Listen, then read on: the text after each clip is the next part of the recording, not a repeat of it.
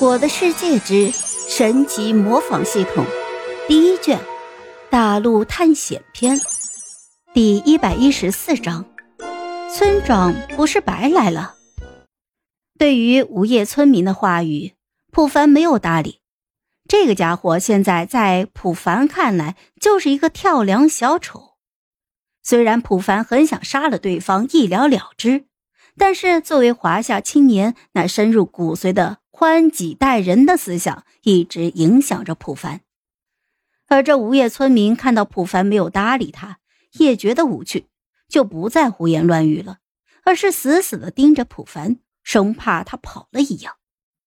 很快，这图书管理员一行人就来到了无人小屋。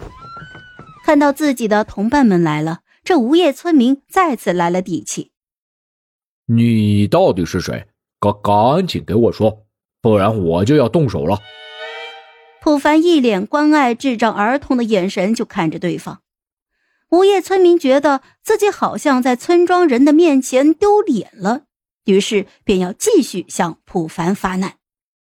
嘿，你你小子嘴还挺硬，村长没来你不说话，村长来了你还不说话，那村长不不是白来了吗？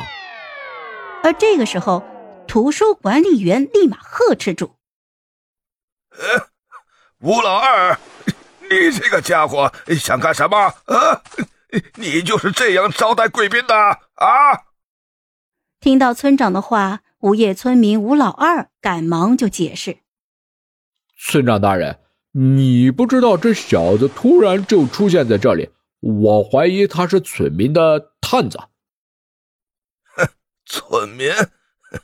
你见过村民吗？你就在这里胡说八道！我们这个村子四处都是沙漠，村民来了就是死路一条。”他们想挖地道，也要给我往下挖五十米再说。看着图书管理员如此自信的言语，普凡有一丝不解，因为他知道我的世界里面沙子是会坍塌的。如果沙子上方没有其他的方块支撑，沙子会全部坍塌掉落下来。如果运气不好被沙子给埋了，那就会窒息死亡。但是正常沙子再厚也就十来米左右的高度，这管理员居然说五十米，还如此笃定，这让普凡十分的不解。看出普凡眼神中的不解，图书管理员就笑着说：“小伙子，你的事情木婉已经跟我说了。”呃。既然你是青青草原的村民，而且 还是击杀村民的大英雄，那自然就是我们沙雕村的贵客。呃，这样啊，如果你不嫌弃的话，呃，可以到老朽我的书房一坐，是吧？啊，哎，吃点食物，我好好给你说一下我们沙雕村的来由。看着如此客气的图书管理员，普凡也没有拒绝，而是同样有礼貌的朝着对方点头示意一下，紧接着便和图书管理员以及木婉去往了书房。而吴老二当从村长的口中得知普凡击杀了凶神恶煞的村民之后，立马就低下头，闭上了嘴巴，一言不发，就好像是空气一样。心里也在默默的祈祷对方不要注意到自己。这样的小动作，普凡当然是看在眼里的，但是他却丝毫没有放在心上。毕竟这对他来说就是一个小插曲。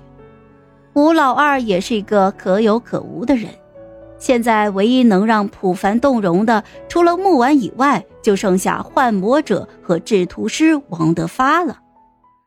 穿过村庄中心地区，普凡看到了一只棕色的物体在村庄里面闲逛着。看到这个生物，普凡立马就兴奋了起来。只见他拍了拍木婉的胳膊，就说：“丫头，你看，这就是我跟你说的那个骆驼。”好了，这一集我就讲完了。